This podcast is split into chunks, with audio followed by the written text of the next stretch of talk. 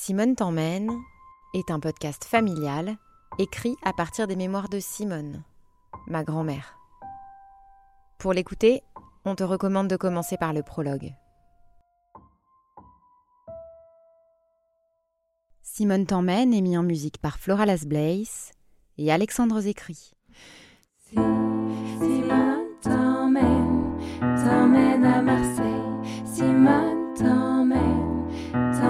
Soleil, dans le vent de la. Elle dit c'est beau Marseille quand même.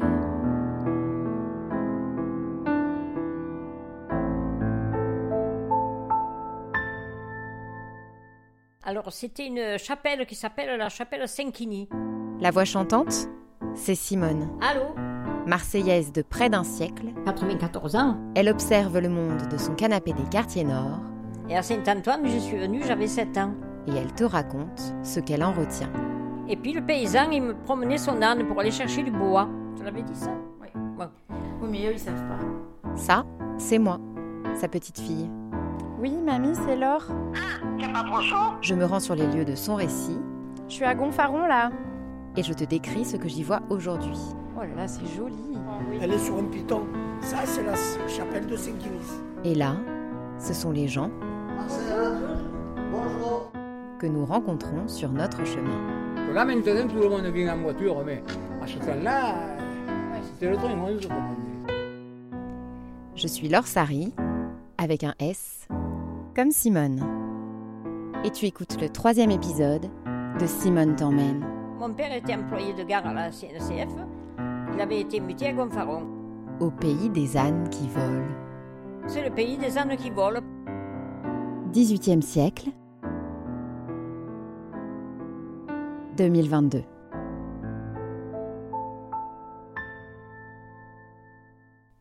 Dans ses plus vieux souvenirs, Simone avait 7 ans à peu près. 6 ou 7 ans. Mon père était employé de gare à la CNCF. Il avait été muté à Gonfaron. Quand elle raconte Gonfaron, Alors, là, elle aime commencer commence par le commencement. C'était un paysan qui avait un âne. Et ce que je préfère, c'est quand elle raconte à Noël. Et ça, c'est une histoire que je peux te la raconter. Non, mais. C'est une histoire. Alors, je vais te dire pourquoi on a dit ça. Euh, Il y avait un paysan qui montait à la, la chapelle de Saint-Quini, il y a une chapelle à Gonfaron. Je ne savais pas. Ça, Donc là, c'est- ça pas la montait dernière histoire, comme si la c'était- tu allais à Notre-Dame de la Garde. Il y avait le chemin, mais sur le côté, tu vois, tu te penchais s'il y avait le précipice. Voilà. Donc euh, l'âne, je ne sais pas comment il s'est débrouillé, il a marché trop au bord, avec ses sabots, il a glissé et il est tombé dans le ravin, avec les pattes en l'air. C'est pour ça qu'ils ont dit euh, c'est le pays des ânes qui volent, parce qu'il avait les- il avait les pattes comme ça, tu vois. D'après ce qu'on m'avait raconté, mais je pense que c'est une histoire vraie. Parce que euh, de la manière que le disaient les gens, c'est que certains l'avaient vécu. hein. Pour savoir si c'était une histoire vraie, je suis allée au Centre de conservation et de ressources du MUSEM, le musée des civilisations de l'Europe et de la Méditerranée. J'ai demandé de l'aide à la dame du bureau de la bibliothèque et on a trouvé. Histoire générale de la commune de Gonfaron, des origines au XXe siècle, de Louis Baudouin, paru en 1966. Une page et demie de ce livre est entièrement consacrée à la légende de l'âne qui vole. Ah bon Et alors, qu'est-ce qu'ils disent dessus Eh ben, je vais te lire. L'histoire est assez banale en soi, mais assaisonnée de malice méridionale, transformée en galéjade. Tu peux expliquer ce que c'est une galéjade? Ben, Qu'ils inventent quelque chose, quoi. Ils galègent, quoi. Ils disent des choses, des, des conneries, quoi, si tu veux dire. Donc, dans les premières années du XVIIIe siècle, vers 1700 et quelques, Gonfaron se préparait dans la joie à fêter la Saint-Quini. Afin, comme il était de coutume, de faire effectuer un parcours à la procession qui escortait le buste de Saint-Quini, les consuls avaient prescrit aux habitants de nettoyer le devant des maisons situées sur le chemin du cortège.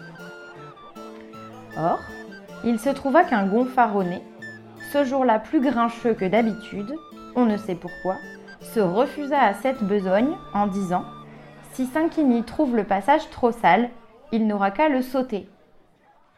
La municipalité fit procéder d'autorité au travail nécessaire, la procession passa comme à l'ordinaire et l'incident fut vite oublié. Mais à quelque temps de là, le monsieur retournant de la campagne à cheval sur son âne, vit sa bête énervée par les temps et prendre une allure précipitée, à tel point qu'elle sortit hors du sentier et fit un vol plané au-dessus d'un ravin, tandis que son piteux cavalier était projeté rudement au sol. Connu aussitôt, sa mésaventure fit la joie et la risée de tout le pays, et chacun de s'écrier C'est bien fait Saint-Quigny l'a puni, son âne a volé. Voilà, c'est ça, ça part de là. Plus Et tard, sûrement, ils ont rajouté après sûrement, euh, voilà, qu'ils allaient chercher du bois, mais enfin, en, véri- en vérité, c'est exactement ça. hein. ben, c'est exactement ce qui est écrit. Il y a écrit Plus tard, cette histoire fut augmentée de détails, Voilà, plutôt rabelaisiens mais peu véridiques. Nous en resterons nous-mêmes à l'anecdote Oui, locale. mais en attendant, l'âne, il est quand même tombé dans le ravin. Exactement. Eh oui, c'est bien ça. Et ce qu'ils disent, c'est que c'est une anecdote locale héritée de la tradition orale. Donc, comme tu disais, c'est un truc que tout le monde se racontait. Voilà, Donc, ça. tout le monde en a rajouté un petit peu. Un petit peu, voilà. Donc, Mais il y a ça a quand même existé, que, tu vois, que l'âne y était. Exactement. Voilà, bah tu vois, tu disais vrai pour la légende. Ah oui, oui, oui. Bon, alors, mon père était employé de gare à la CNCF. Il avait été muté à Gonfaron. C'est le 19 juillet 2022. Il est 10h20 du matin. Je suis en gare de Marseille-Blancarde où je vais prendre un TER pour aller à Toulon, où je prendrai ensuite un autre TER pour aller à Gonfaron. Je voulais partir plus tôt, mais euh, avec la canicule, j'ai très mal dormi et je ne me suis pas réveillée. Dans le sud-est, jusqu'à 39 degrés attendu. Prévision complète de Sébastien Léas dans 3 minutes. Merci d'écouter France Info.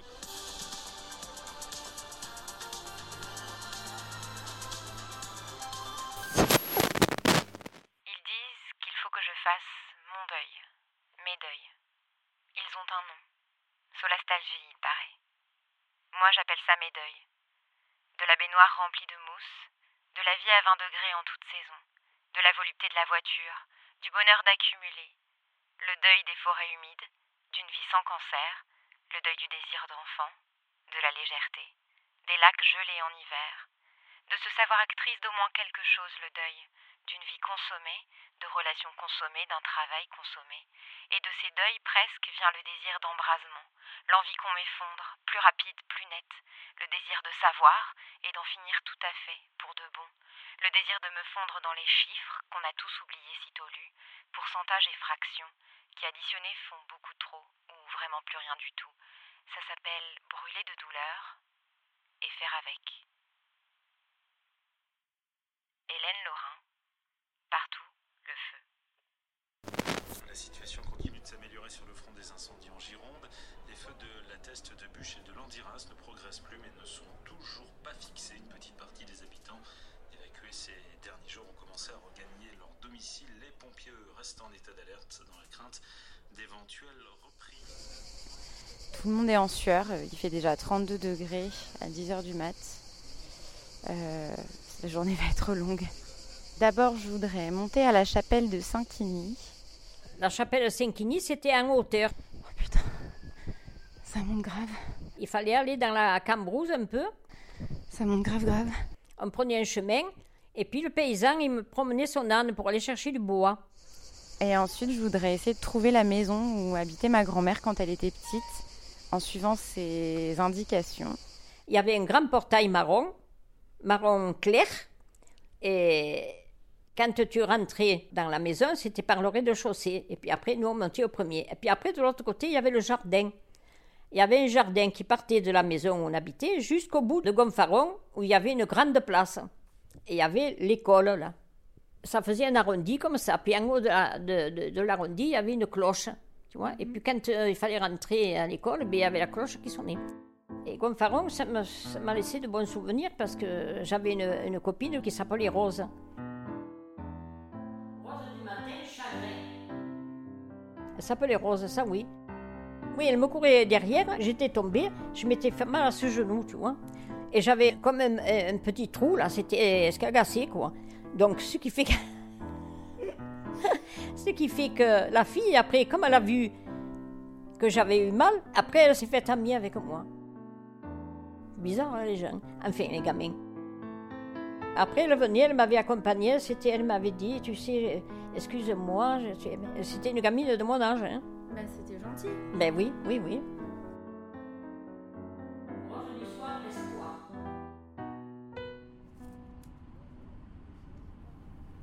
Donc, on n'y est pas resté si longtemps que ça, mais enfin, ça m'a laissé de bons souvenirs quand même. Je suis dans le deuxième train, la correspondance entre Toulon et Gonfaron. Prochain arrêt Carnot, là. Prochain arrêt Carnoul. Et je regardais les paysages par la fenêtre. Et du coup, je voulais en profiter pour euh, vous expliquer pourquoi je fais ça. Je l'ai compris en lisant un bouquin qui s'appelle Les émotions de la Terre de Glenn Albrecht. Dans ce livre, il, explique en fait que la situation actuelle euh, liée au dérèglement climatique crée des, émotions inédites pour lesquelles on n'a pas encore de vocabulaire. Et donc il propose en fait un vocabulaire pour un certain nombre d'émotions que euh, notre époque peut susciter. Et une de ces émotions qui est l'endémophilie. C'est en fait euh, l'amour qu'un habitant d'une région peut ressentir pour sa région du fait de la biodiversité, la faune, la flore que cette région euh, abrite et qui est ce qu'on appelle endémique, ça veut dire caractéristique de cette région. Donc c'est typiquement ce que je suis en train de vivre là. Je regarde par la fenêtre du train, il y a des vignes. Les vignes, elles sont alignées de telle manière que quand le train passe, on voit la ligne droite entre deux, lignes de vignes et ça fait un effet stromboscope un peu. Il y a des pins, des pins maritimes, des pins parasols. Il y a aussi des chênes. Il y a des cyprès. Il y a beaucoup de cyprès qui servent à délimiter les champs. Puis il y a des collines vertes euh, à perte de vue. Endémophilie donc, l'amour qu'on a pour une région en raison de la faune et de la flore qui lui sont endémiques, c'est-à-dire qui la caractérisent. Et toi, c'est pourquoi que tu as de l'endémophilie Prochain arrêt Pignon. Prochain arrêt Pignon. Alors là, les amis, bientôt c'est Gonfaron. Alors, Gonfaron, on habitait, il y avait la gare, en sortant de, de- où il y avait les rails, il fallait aller de l'autre côté, il y avait une grande esplanade. Après, il y avait des escaliers qui, qui descendaient sur la route pour aller où on habitait.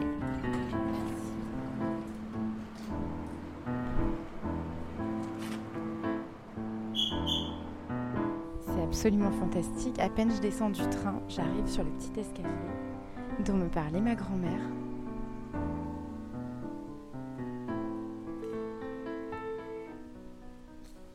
Cet épisode touche à sa fin.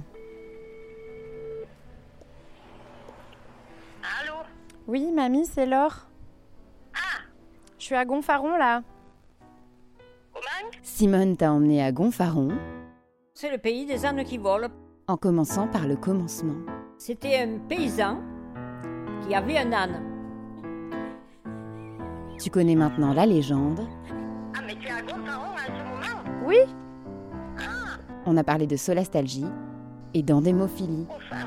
Euh. Alors, tu l'as pas vu la maison? Eh ben, je sais pas où c'est, mamie. Alors, quand je suis en bas de l'escalier, faut aller par où? Putain, tu es en bas de l'escalier de quoi? Si cet épisode t'a plu, tu peux en parler et le partager autour de toi Sur l'internet et t'abonner à Simone t'emmène sur ta plateforme de podcast préférée et sur les réseaux sociaux pour être averti de la sortie du prochain épisode. Est-ce que ça vous parle d'une dame qui aurait été enfant dans les années 30 et qui s'appelait Rose? Rose. Ah, là, je suis devant un bar. Il y a une fresque faite sur des carreaux. Et c'est un âne avec des ailes.